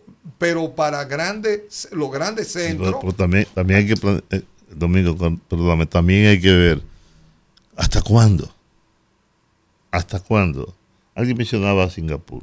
En Singapur es muy difícil que tú tengas un carro. Te cuesta tanto como cuesta un Ferrari. Porque te la ponen en China para que tú no puedas. Y los seguros son muy altos. Porque, sí, exactamente, ahí voy. Entonces, aquí debe llegar un momento en que tengamos las motocicletas, las motocicletas. Señores, este país de más accidentes de tránsito en el mundo, más de 3.000 muertos por año. La primera causa de muerto, de muerte en este país Pero- son los accidentes de tránsito. Oye, Y eso que tú estás diciendo, yo fui a, un- yo fui a, un- a un- a llevar a alguien a uno de esos barrios. No podía entrar, tampoco podía salir. Porque hay, hay vehículos de un lado y del otro. De un lado y de otro. Todo el mundo tiene un carro. Porque también está el problema de la seguridad. Tú dices, parqueos son insuficientes y es verdad que lo son. Pero nadie quiere caminar. Todo el mundo quiere que el carro deje en la puerta de su casa. Entonces, fíjate que ahí hay unos temas, por ejemplo, de la línea del metro, porque a veces decimos, no, cuando haya transporte colectivo, hay, hay línea de transporte colectivo. Ahora vamos a revisar de los puntos de salida de la gente, desde su casa hasta la parada del metro. ¿Cuántos de esos paseos, que deben ser paseos pa- peatonales, están en condiciones? Tienen acera en condiciones, tienen sombra y tienen iluminación. Entonces nosotros tenemos que ir, así como vemos que el corredor para los vehículos que hay una inversión, vamos a hacer los corredores peatonales que sean de calidad y que a lo largo de esos corredores peatonales esté la policía para que la gente se sienta segura a cualquier hora. Ahora que se está haciendo una policía perimetral, que en los horarios críticos de salida desde la mañana, si comienzan a las cinco y media, y en la hora ya de la noche, cuando comienza a oscurecer, esas sean paseos que estén custodiados. Es decir, yo, por ejemplo, esas son cosas que el ayuntamiento perfectamente puede ayudar y ayuda a que gente deje su vehículo, que no Pero, y- tenga por pero tema de yo- seguridad Olga. Olga Olga tocó de somero el tema de las torres, de las casas, donde vivías una familia, ahora viven 30, 40 familias, pero el parqueo es el mismo prácticamente, porque todas las familias tienen ahora. ¿Cuántos carros hay en tu casa, yo, Rudy? Cuatro. Cuatro. ¿Tú ves? Es así. En la mía hay cuatro, este cuatro. La- cuatro. la- ¿no? Cuatro, Es decir, los dos hijos. Exacto. Entonces. ¿dónde, dónde, dónde lo aparca?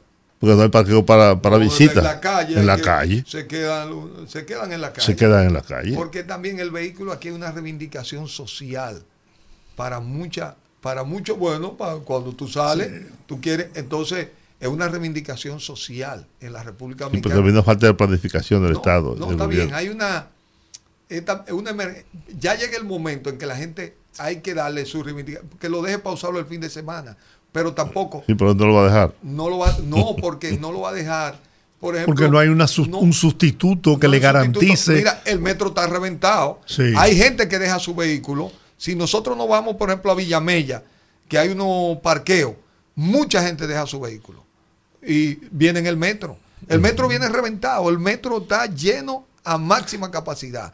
Y en el metro todo hay mucha gente en saco y corbata, profesionales, médicos, abogados que se dan cuenta que lo tienen que dejar.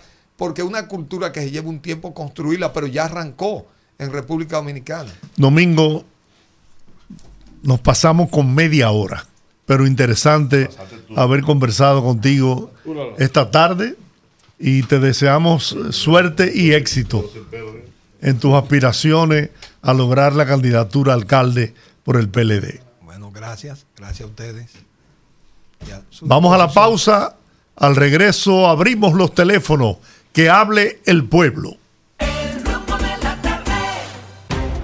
Conectando con la gente, que el pueblo hable en el rumbo de la tarde. 809-682-9850. Repito, 809-682-9850. Las internacionales sin cargos en el 1833-380-0062. Buenas tardes. Buenas. ¿Cómo Sí. está usted? Muy, Juan, muy bien, adelante. eh, Herrera. Juan, Eh, Sí. dos cositas que le voy a decir. Pero Iván Lorenzo, deja de ser candidato a senador en Elías Piña, porque no tiene posibilidad. Ahora aquí se va a meter en el distrito, que tiene que sacar como 10 veces más votos aquí que lo que va a sacar Bueno, en Elías ese, Piña. ese es su ¿Usted derecho. para dónde va?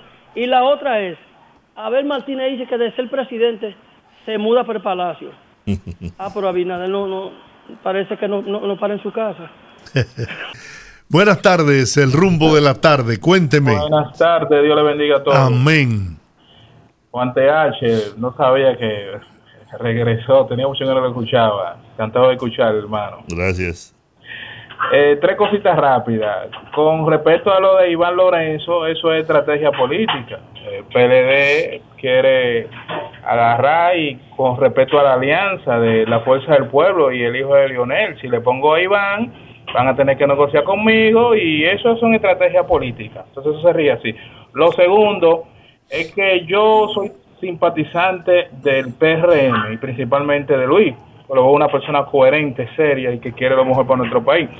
Pero eh, el que estaba ahí, eh, siempre lo he escuchado y tiene un discurso que me gusta mucho, eh, ese aspirante a, a- Domingo Contreras. Domingo Contreras, sí, en realidad tiene mucho conocimiento. Es una de las personas que está mejor preparada en conocimiento lo que tiene que ver con cosas de, de, de la sindicatura y cosas así. De verdad que si lo paga tengo un partido, usted sabe, como usted le dijo ahorita a Giorgi.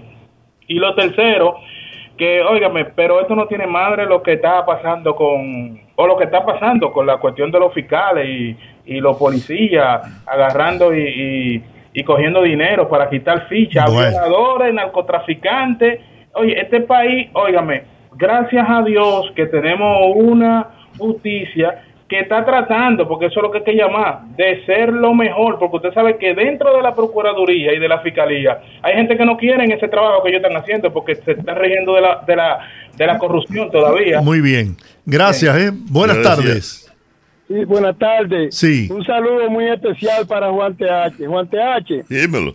yo soy hijo del difunto Hipólito Hotel, tío de Domingo Batista, que fue Oh. alcalde aquí. Ajá. Mi padre fue un gran seguidor suyo, sí, toda la vida, porque mi papá murió, era uno de los hombres de Peña Gómez originales. Y a mí me gusta, yo soy de la Fuerza del Pueblo, no te lo voy a negar. Sí, yo soy un dirigente de la Fuerza del Pueblo. Ahora bien, me gusta mucho la posición suya como político, porque usted es un hombre coherente. Y el hombre así, usted es un verdadero, eh, ¿cómo llamarle? Un, un seguidor de las metodologías de Peña Gómez. Porque usted es un hombre muy coherente. A mí me gusta ver poli A Dios lo que de Dios, César lo que de César. Usted es un hombre muy coherente. Y me gusta la forma suyo. Pues sí, mi papá era muy seguidor suyo. Quizás no sé si usted lo conoció. Era un campesino de Tamayo de allá de Sembra Plata. No murió hace mucho tiempo. Muy bien. Ah, de los hoteles de allá. Y ya usted sabe. Bien. Así que muchos saludos, Juan. Bien. Gracias. Vamos a ver, buenas tardes. Fami- Saludos, familia de Puerto Ay, Aníbal, pero hacía días que no te escuchábamos. Rico, que estoy tratando de llamar y en pichadera. Adelante, Aníbal.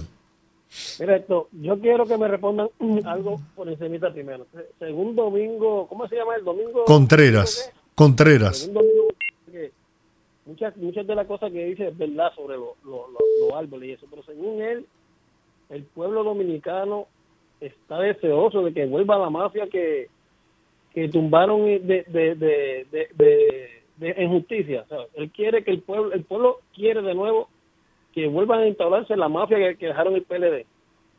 Según él, el pueblo quiere de nuevo un fiscal, un procurador general como Yagalay. Según él, el pueblo quiere de nuevo una mafia que había antes en los aeropuertos que te tenían tu dirección para salir a atracarte cuando tú salías de cuando tú ibas rumbo a tu casa. Eso es lo que él está queriendo decir. Bueno, pero, no es el solo, Aníbal. Rodríguez Marchena dice que el pueblo extraña al PLD. Sí, claro, le extraña tanto que mire, mire, mire el, el, el grupito que cogieron en la Procuraduría, limpiando expedientes. Se- Según él, según él, yo quiero que en mi país un narcotraficante tenga carnet del DNI, de la policía, del ejército y que nadie me, nadie, nadie me diga de quién se lo dio ni de dónde salieron. Eso es lo que según él yo quiero como dominicano. Bien.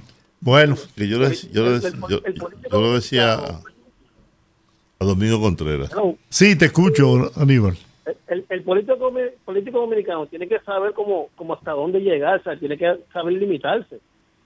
Está bien que tú quieres ganar y todo, pero limítate. No, no, te vayan esa boca a nada. Carajo. Bien. Aníbal, gracias. Un abrazo allá en San Juan, Puerto Rico. Yo, lo- yo lo decía a, a Domingo cuando iba saliendo, que él tiene que ganar en el PLD la candidatura. que probablemente lo haga. Pero después va a tener que enfrentar a Carolina Mejía, que es un. va a estar muy difícil. Muy difícil. Dígame usted, buenas tardes. Sí, buenas tardes, equipo. Hola. Mi opinión, que mi opinión va de la siguiente manera. Yo creo que debemos de ver las cosas sin fanatismo político y debemos de ser coherentes para poder darle una buena imagen. Me explico. Si tenemos una justicia independiente, ¿por qué el desfalco de los cuatro milloncitos que encuentran en agricultura eh, no cae, cayeron presos y pagaron una fianza de, de 500 mil pesos, que casi un 10% son 50 mil? ¿Y por qué no se profundizó un poco más? Porque realmente una transferencia bancaria se realiza eh, con la autorización del director. O sea, hay algo como que no entiendo muy bien. Bueno. Vamos a ver usted que investiguen. Dígame usted, buenas tardes. Buenas tardes, muchachones. Hey, ¿cómo estás? Olga, Hello. Rudy, Rudy, Hola. Georgie Sí. y Guante H, el verdugo. Piensa una cosa, piensa una cosa. Lo que está pasando en el país está pasando en casi todas las instituciones. ¿A qué se debe eso? Que el PLD, eh, con su táctica perversa, modificó la constitución y puso la carrera administrativa. Cosa de que todos esos empleados del PLD están metidos en la carrera. ¿Quién es la fiscal del distrito? Rosalba Ramos, que la nombró Danilo Medina y tiene tres años ahí y se va a chupar los cuatro años de, de Abinadel. Entonces, todas las instituciones están permeadas. Y más que tiene relaciones con todo esos perversos del PLD y le ofrecen y ellos caen en el gancho. Eso es lo que está pasando. Ese señor que ustedes entrevistaron, ese el heredero forzoso a la sindicatura, vaya por do- dos veces que ha, que ha ido y ha, y ha ido, ha perdido. Y va a perder esta, que la pase bien. Muy bien, gracias por estar en sintonía. Dígame usted, buenas tardes. Buenas tardes, George. George, mira, que quiero hacerte un comentario para el viernes. ¿Por qué no incluir en, en los viernes algún poeta? Por ejemplo, eh, el caso, por ejemplo, de Antonio Machado, que se celebró un aniversario más del de nacimiento de Antonio Machado. Una poesía que tú invites, por ejemplo, a un poeta cada viernes en el horario de los de la música. Gracias y solamente quiero escuchar tu comentario. Muy bien. Vamos a ver, pues a mí siempre me ha traído la idea de, de incluir poesías en el viernes de Bellonera. Pero, buenas. Hola, Hello, Jacqueline, ¿cómo estás? ¿tiene su poeta ahí ya? ¿Eh? ¿Y ustedes? Nosotros bien. Ay, qué bueno, me alegra. Pero, señores, ya nada, nada de lo que pasa en, en este país me asombra. Porque yo creo que ya el país entero sabía que esa, esa procuraduría estaba llena de delincuentes. Eso no es ninguna novedad. Lamentablemente, yo no sé qué es lo que está pasando, que esta gente ya cumplieron su tiempo, supuestamente en septiembre del año pasado, y todavía esa gente están ahí y no hay forma de que lo quiten. O sea, ellos, ellos están ahí eh, cogiendo hora extra, como dicen. Cuando estaba ya le quitaron un año a Jenny Berenice y la sacaron de ahí. Yo no sé por qué esta gente privada es tan legalista, señores. Saquen esa gente de ahí, esa gente van a tener un año que ya se le venció su tiempo. ¿Qué es lo que esperan para hacer un concurso y limpiar esa procuraduría y sacar todo ese bandidaje que dejó ese señor ahí? Dios mío, qué tan difícil. Buenas tardes. Buenas. Vamos a ver esta otra llamada. Buenas tardes. buenas. Georgie, Sí, señor. Rudy, y Juan, y Olga, y los demás. Díganos. Óyeme, es como dice Jacqueline. Yo oigo a Domingo hablando que anda pregonando en todas las emisoras y todos los canales, porque ellos ahora dan entrevistas y son teóricos. Y están con ese afán de vida, con que quieren buscar alianzas, donde una gente que para poner un regidor o una junta de vecinos lo decidía la OTAN. Entonces ahora ellos se quieren pintar de como que ellos son los pajaritos que ellos duraron 20 años y nadie estaba en el gobierno y nadie tenía eh, posición en el gobierno.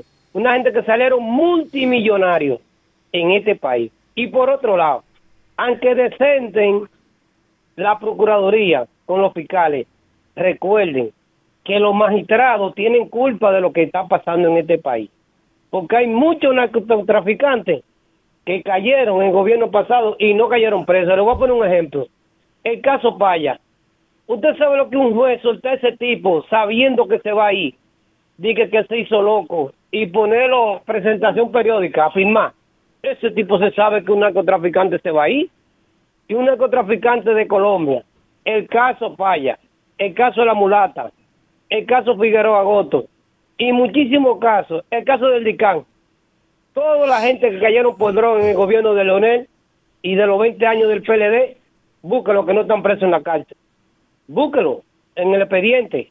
Porque Yanalán se encargó de eso. Miren, yo le trabajé a una abogada y tenía un caso de un narcotraficante. Y, no, no le voy a decir el nombre para que no vaya. Y ella le llevó medio millón de pesos por vía de otra gente al magistrado. Oiga, entonces, hasta que no decenten la justicia, tanto como los jueces, porque ellos tienen la mayoría de los jueces son PLDistas, y pueden agarrar a la gente con las armas en la masa y lo sueltan. Aquí no es como en Estados Unidos, que de que citan a un presidente, aquí todo el mundo sale a protestar, incluso muchos periodistas, chupamedia que hay, porque aquí no se puede eh, citar a un presidente ni un funcionario, esto es lo último aquí. Entonces, por eso que ellos acaban con este país. Y, y Domingo, que deje de estar pregonando que buscan la alianza, que ellos nunca se aliaron con nadie, y ellos fueron que justificaron la compra de muchísimos partidos, como el PRD. Ahora ellos auguran el PRD, pero a este lo satanizaban. Pero como un sinvergüenza que lo tiene, ellos lo auguran y andan con ellos para ir para abajo. Bueno, muy bien.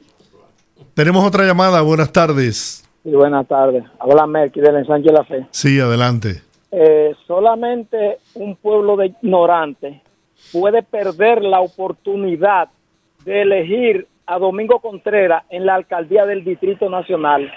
Porque, por ejemplo, la, la, la síndico que tenemos, esa señora, yo observé que donde quiera cortan árboles, frente a donde está el ayuntamiento aquí en la fe, en la fe, había unos árboles, los cortaron.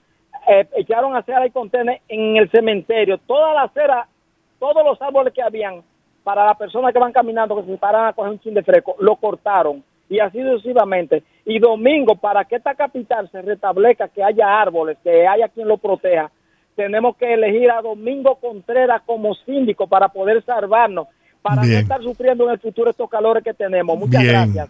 Dígame usted, buenas tardes. Sí, buenas tardes, Georgie, ¿cómo está? Muy bien. Freddy García de este lado. Fred, Dale, Freddy. Te voy a decir una cosa. Después que el presidente Luis Abinader se convirtió en director de la policía, ahora es que hay atraco y vaina. ¿Qué es lo que está pasando? Lo está defraudando al partido y a todo el mundo. Si ese señor no sirve, que nombre jefe de policía, porque es verdad lo que dice la oposición, porque no tenemos condiciones o que no sabemos gobernar. Si usted no sirve, quítese de ahí, que hay muchos hombres en el PRM. ¿Qué pasa? Bien. Vamos a ver usted, buenas tardes. Buenas tardes, Georgie, Rudy, Juan, Olga, Ramón Fuender de este Ramón, lado. ¿cómo estás? Bien, ¿cómo están ustedes? ¿Cómo se sienten? Muy bien, muy bien, Ramón. Miren, lo que voy a decir, todo el que me conoce sabe que no soy ni del PLD, ni del PRM, ni del Partido Reformista, ni de ninguno de esos grupos. Tengo una posición de independiente de, de toda mi vida. Pero hay que ser justo, como decía Juan Pablo Duarte, si quieren ser felices. Miren, la mejor propuesta que tiene el Distrito Nacional para la, para la alcaldía, porque hay que, hubo uno que habló ahí de ignorancia, pero comenzó con la ignorancia diciendo que de síndica, que eso no existe, es alcaldía, es alcalde, alcaldesa.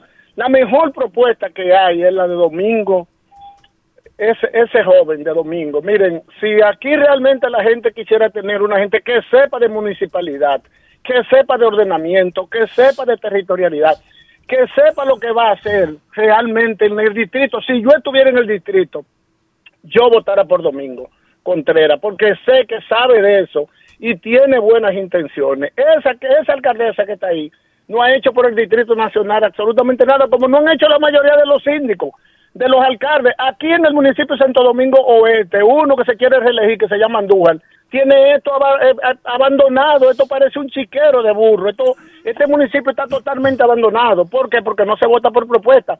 Aquí hay un joven que está aspirando a, a la alcaldía también, que se llama Francisco Luciano, que ojalá la gente se animara y votara por él, porque es el más visionario y el que tiene la mejor propuesta municipal y los mejores planes y las mejores intenciones. Lo que pasa es que aquí no se vota por eso, aquí se vota es por el que tenga más cuarto, Bien. el que haga más bulla y el que tenga mayor posibilidad de conseguir alianza. Bien, Ramón, gracias. Vamos a ver usted. Buenas tardes. La suerte que no, no es de ningún partido Sí. y los dos que mencionó, lo mencionó de un partido. Qué coincidencia. y el otro que dice que Carolina no ha sembrado nada. Él no vive en el Sánchez La Fe. Se están arreglando todas las aceras y tienen su cuadrito y ya tienen su mata sembrada.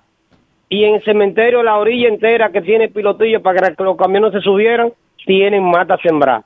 Y, la, y el área que él dice, donde estaba la preventiva, también tiene mata cerrada. Así que él no sabe dónde vive ni dónde está el barrio en Sánchez La Fe.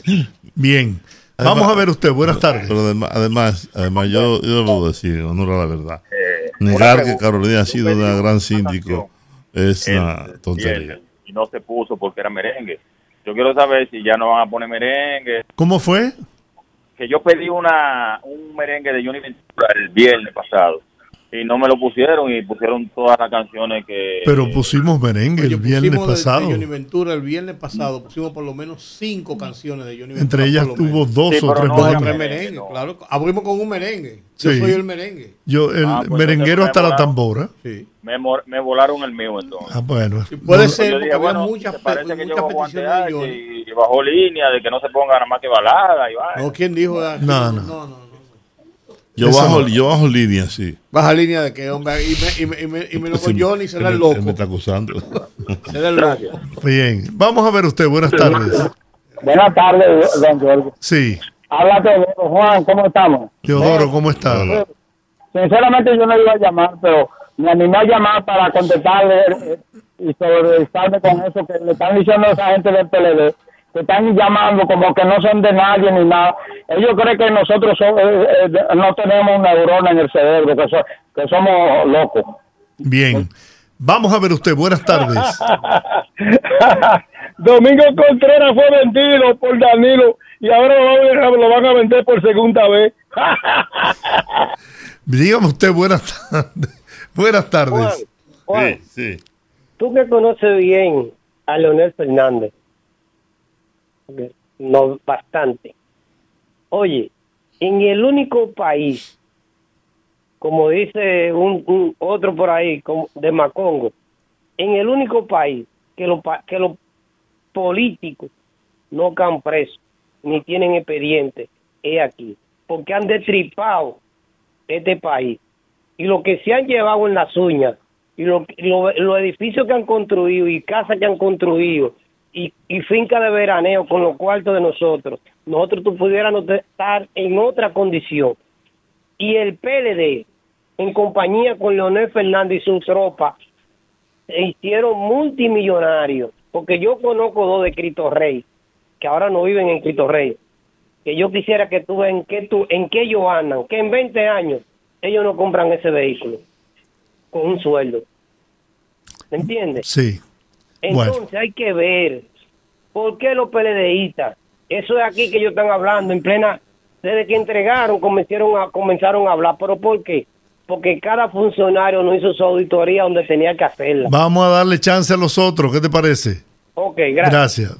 Vamos a ver usted. Buenas tardes. Oye, Georgie, Sí.